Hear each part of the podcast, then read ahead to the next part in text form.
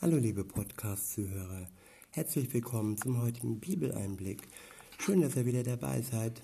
Heute habe ich für euch ein Kapitel aus dem Johannesevangelium.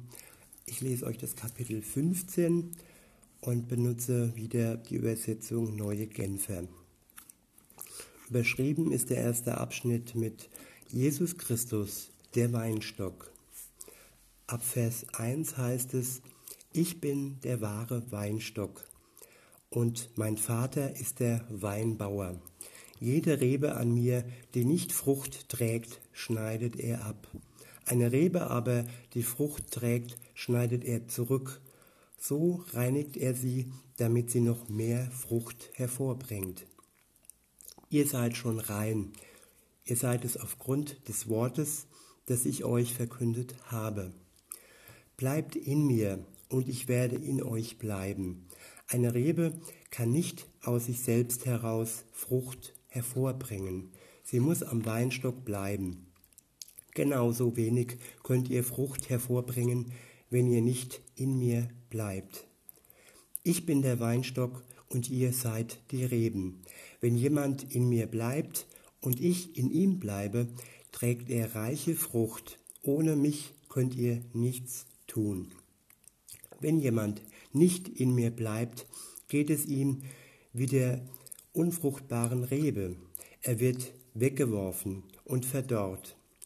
Die verdorrten Reben werden zusammengelesen und ins Feuer geworfen, wo sie verbrennen. Wenn ihr in mir bleibt und meine Worte in euch bleiben, könnt ihr bitten, um was ihr wollt. Eure Bitte wird erfüllt werden. Dadurch, dass ihr reiche Frucht tragt und euch als meine Jünger erweist, wird die Herrlichkeit meines Vaters offenbart. Soweit der erste Abschnitt. Ich wiederhole nochmal Vers für Vers und sage euch meine Gedanken dazu. Ab Vers 1 heißt es, ich bin der wahre Weinstock und mein Vater ist der Weinbauer. Jede Rebe an mir, die nicht Frucht trägt, schneidet er ab eine Rebe aber, die Frucht trägt, schneidet er zurück. So reinigt er sie, damit sie noch mehr Frucht hervorbringen. Ihr seid schon rein, ihr seid es aufgrund des Wortes, das ich euch verkündet habe. Und das ist eigentlich der Kern dieser ersten Verse, dass wir durch Jesus Christus rein sind, dass ähm, wir nicht abgerissen werden, nicht abgeschnitten werden, sondern weil wir in Verbindung mit ihm sind, haben wir das ewige Leben. In Vers 2 heißt es, jede Rebe an mir, die nicht Frucht trägt, schneidet er ab. Das sind die Reben, das sind die Menschen, die sich von Gott getrennt haben. Und weil sie nicht in Verbindung mit Gott sind, können sie keine Frucht bringen. Und ein Mensch ohne Frucht, der wird früher oder später verdorren. Er wird ohne Kraft ja, verenden. Die Frucht trägt, schreitet und ähm, ja, sorry. Und ähm, alle die, die an ihm dranhängen, schneidet er zurück. Das ist ein Reinigungsprozess. Und das möchte Gott auch, dass wir uns immer wieder und wieder von ihm reinigen lassen, dass wir uns zurückbringen lassen äh, an ihm, an seinen Weinstock, dass wir mehr und mehr Frucht bringen. Und dieser Reinigungsprozess, der ist einfach notwendig, dass wir immer wieder ihm sagen, was wir äh, falsch gemacht haben, dass wir wirklich eine offene Beziehung mit ihm leben, offen in dem Sinne, dass wir über alles reden, dass wir ihm nicht äh, irgendwas verbergen und dass zwischen uns und ihm nichts steht. Und wenn dem so ist, dann können wir wirklich durch ihn, nicht durch uns, sondern durch ihn Frucht bringen. Wir haben ein Leben, das wirklich einen Sinn hat und das für andere auch ähm, gut ist. Und wenn er dann sagt in Vers 3, ihr seid schon rein, ihr seid es aufgrund des Wortes, das ich euch verkündet habe, dann können wir eigentlich glücklich sein, dass er uns rein macht und dass er uns immer wieder und wieder rein macht. Durch sein Zurückschneiden, durch sein Festhalten an dem, was zwischen uns in der Verbindung ist. Und dass er die Verbindung nicht loslässt. Das ist der Punkt. Weiter geht's in Vers 4. Bleibt in mir und ich werde in euch bleiben. Eine Rebe kann nicht aus sich selbst heraus Frucht hervorbringen. Sie muss am Weinstock bleiben. Genauso wenig könnt ihr Frucht hervorbringen, wenn ihr nicht in mir bleibt. Es ist immer wieder eine neue Entscheidung. Wollen wir bleiben oder wollen wir gehen? Wollen wir in Gott bleiben? Wollen wir seinen Geist in uns wirken lassen? Es ist niemals ein Zwang und wir müssen uns tagtäglich für diese Beziehung mit ihm neu entscheiden. Und wenn wir an ihm bleiben, dann werden wir auch Frucht hervorbringen. In Vers 5 heißt es dann, ich bin der Weinstock und ihr seid die Reben. Wenn jemand in mir bleibt und ich in ihm bleibe, trägt er reiche Frucht.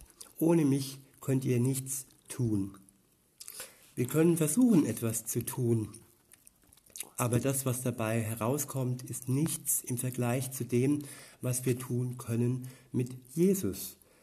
Das menschliche Tun ist wirklich nur Stückwerk. Es ist immer gebunden an das Menschsein. Und wenn wir durch Gott und mit Gott etwas tun, dann haben wir das Göttliche in uns am Wirken und dann können wir wirklich Frucht hervorbringen durch seine göttliche Kraft in uns. In Vers 6 heißt es, wenn jemand nicht in mir bleibt, geht es ihm wie der unfruchtbaren Rebe. Er wird weggeworfen und verdorrt. Die verdorrten Reben werden zusammengelesen und ins Feuer geworfen, wo sie verbrennen. Das sind harte Worte. Aber ich denke, wenn wir verdorren, dann sind wir eigentlich nur noch Futter fürs Feuer. Und alles, was verdorrt, ist nicht wirklich irgendwo noch, ähm, ja, das hat keinen Sinn mehr, weil es ja verdorrt und tot ist. In Vers 7 heißt es, wenn ihr in mir bleibt und meine Worte in euch bleiben, könnt ihr bitten, um was ihr wollt. Euer Bitten, eure Bitten wird erfüllt werden. Wenn seine Worte in uns bleiben, dann wissen wir, was gut für uns ist. Und dann können wir auch um das bitten, was gut für uns ist. Und er wird uns wirklich geben, was gut für uns ist. Und das können wir nur, wenn wirklich sein Wort in uns bleibt. Wenn der Egoismus schwindet und wir wirklich das gute Ziel vor Augen haben, dass er uns durch sein Wort offenbart. Und dann wird er unsere Bitten erfüllen. Das ist eine Zusage, das ist ein Versprechen, und darauf können wir wirklich bauen. In Vers 8 heißt es, dadurch, dass ihr reiche Frucht tragt und euch als meine Jünger erweist, wird die Herrlichkeit meines Vaters offenbart. Ich wiederhole nochmal, dadurch, dass ihr reiche Frucht tragt und euch als meine Jünger erweist, wird die Herrlichkeit meines Vaters offenbart. Es ist etwas Sichtbares, wenn, wenn die Frucht in euch hervorreift, wenn die Frucht in uns hervorreift, reift, dann wird offenbar, dass der Vater herrlich ist und dass er in uns Herrliches bewirkt und dass wir seine Jünger sind, dass wir Jesu Jünger sind. Dies wird durch seine Frucht offenbar. Weiter geht's mit dem nächsten Abschnitt. Der ist, der ist überschrieben mit in der Liebe Jesu bleiben. Ab Vers 9 heißt es, wem mich der Vater geliebt hat, so habe ich euch geliebt. Bleibt in meiner Liebe. Wenn ihr meine Gebote haltet, werdet ihr in meiner Liebe bleiben, so wie ich immer die Gebote meines Vaters gehalten habe und in seiner Liebe bleibe.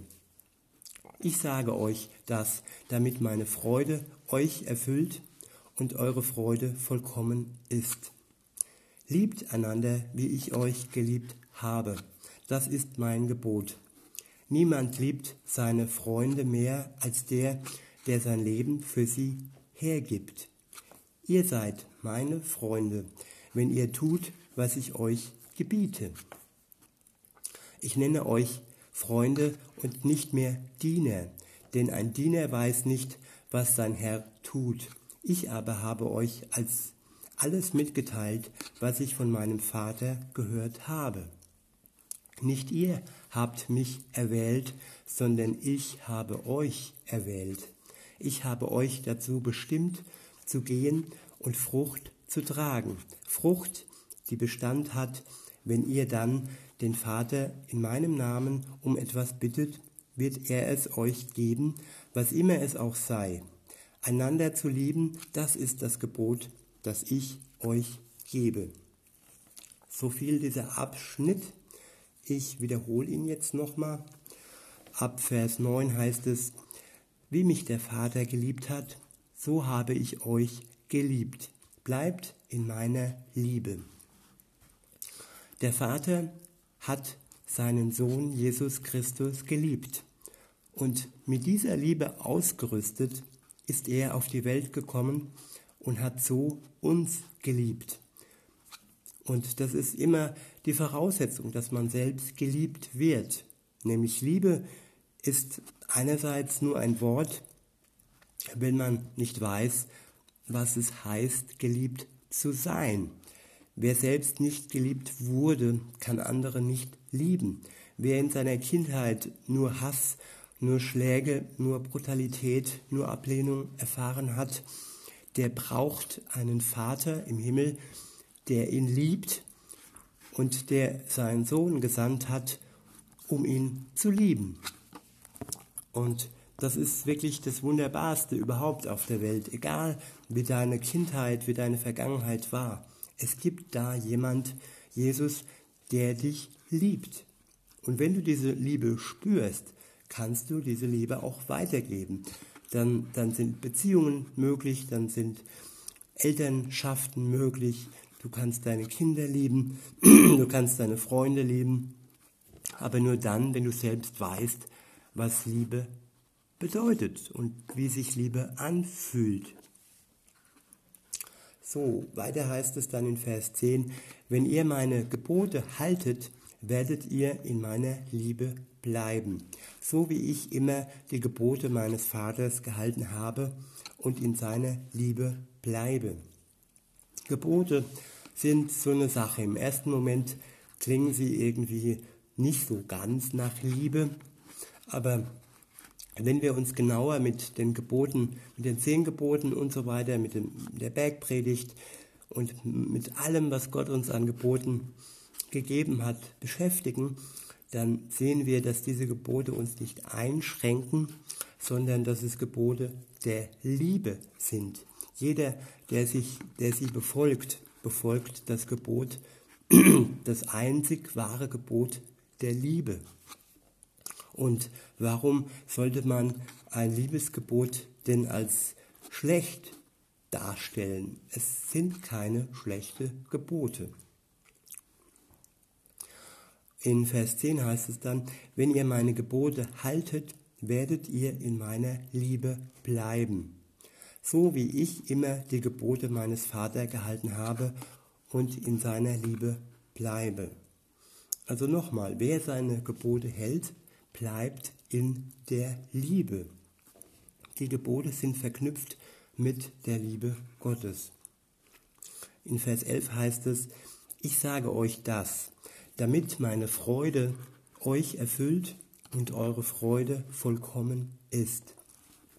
Es geht hier nicht nur um Gebote, es geht auch um die Freude, die in uns, die in uns wächst, wenn wir diese Gebote erfüllen. Weil wo es um Liebe geht, dann wächst auch die Freude. Man kann sich nur freuen, dass es wirklich Liebe gibt und dass, dass man geliebt ist von Gott und durch Gott. Und da, wo Freude ist, da kann die Liebe auch noch weiter wachsen. In Vers 12 heißt es, liebt einander, wie ich euch geliebt habe. das ist mein Gebot. Das ist das Liebesgebot. In Vers 13 heißt es, niemand liebt seine Freunde mehr als der, der sein Leben für sie hergibt. Und wer gab sein Leben für seine Freunde her? Es war Jesus Christus, der für uns, der für unsere Schuld und der für uns als seine Freunde sein Leben hergegeben hat, damit wir uns freuen können um das ewige Leben.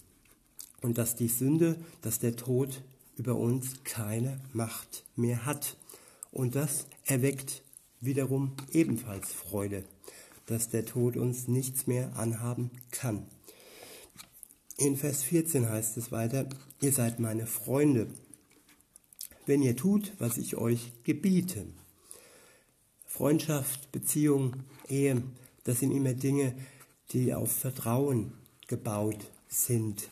Und wenn Gott uns anvertraut, wenn Gott uns seine Gebote anvertraut, und dann ist mit dieser Freundschaft auch vorausgesetzt, dass wir seine Gebote befolgen, dass wir tun, was er uns gebietet. In Vers 15 heißt es, ich nenne euch Freunde und nicht mehr Diener, denn ein Diener weiß nicht, was sein Herr tut. Ich aber habe euch alles mitgeteilt, was ich von meinem Vater gehört habe. Jesus hat uns alles gesagt, was er von seinem Vater gesagt bekommen hat. Er hat keine Geheimnisse äh, mit zurückgenommen in den Himmel. Er hat alles bei uns gelassen, alle Informationen, alle Weisheiten, alles, was er wusste, ähm, wissen auch wir durch sein Wort in der Bibel. In Vers 16 heißt es weiter, nicht ihr habt mich erwählt, sondern ich habe euch erwählt. Ich habe euch dazu bestimmt, zu gehen und Frucht zu tragen. Frucht, die Bestand hat, wenn ihr dann den Vater in meinem Namen um etwas bittet, wird er es euch geben, was immer es auch sei. Nein, er hat uns erwählt. Und das ist eine Ehre, das ist eine große Gabe, das ist ein Geschenk, dass er uns erwählt. Und ähm, er hätte es gar nicht nötig, dass er uns erwählt, weil er ist Gott, er ist mächtig, er steht über allem. Aber trotzdem erwählt er uns aus, seine Freunde zu sein. Das, weil Freundschaft ist eine Sache, das ist kein Muss. Freunde, das ist eine Freiwilligkeit. Man kann Freundschaft spenden, schenken, man kann sie aber auch zurücknehmen. Und ähm, Gott hat uns erwählt, seine Freunde zu sein. Darüber kann man sich doch nur freuen, oder? Ja, und dann hat er uns auch noch befähigt, ähm, dass wir wirklich vor dem Vater ähm, dazu bestimmt sind, etwas zu erbitten was wir dann im Endeffekt dann auch bekommen, was es auch sei. Und was es auch sei, ist dann in seinem Sinne. Wir kennen ja dann seinen Sinn, wir wissen, was gut für uns und für andere ist, dann wird das, was wir bitten, durch den Vater erfüllt werden. Und dann nochmal zusammengefasst in Vers 17, einander zu lieben, das ist das Gebot, das ich euch gebe. Alle Gebote zusammengefasst, die zehn Gebote, die Bergpredigt und alles, was wir von Gott haben, zusammengefasst in einem Gebot, das heißt, einander zu lieben. Und somit möchte ich mit diesem großen Gebot für uns alle das wir zuallererst von Gott geschenkt bekommen haben, nämlich seine Liebe, schließen und möchte, möchte euch noch einen schönen Tag wünschen und ich sage dann bis denne.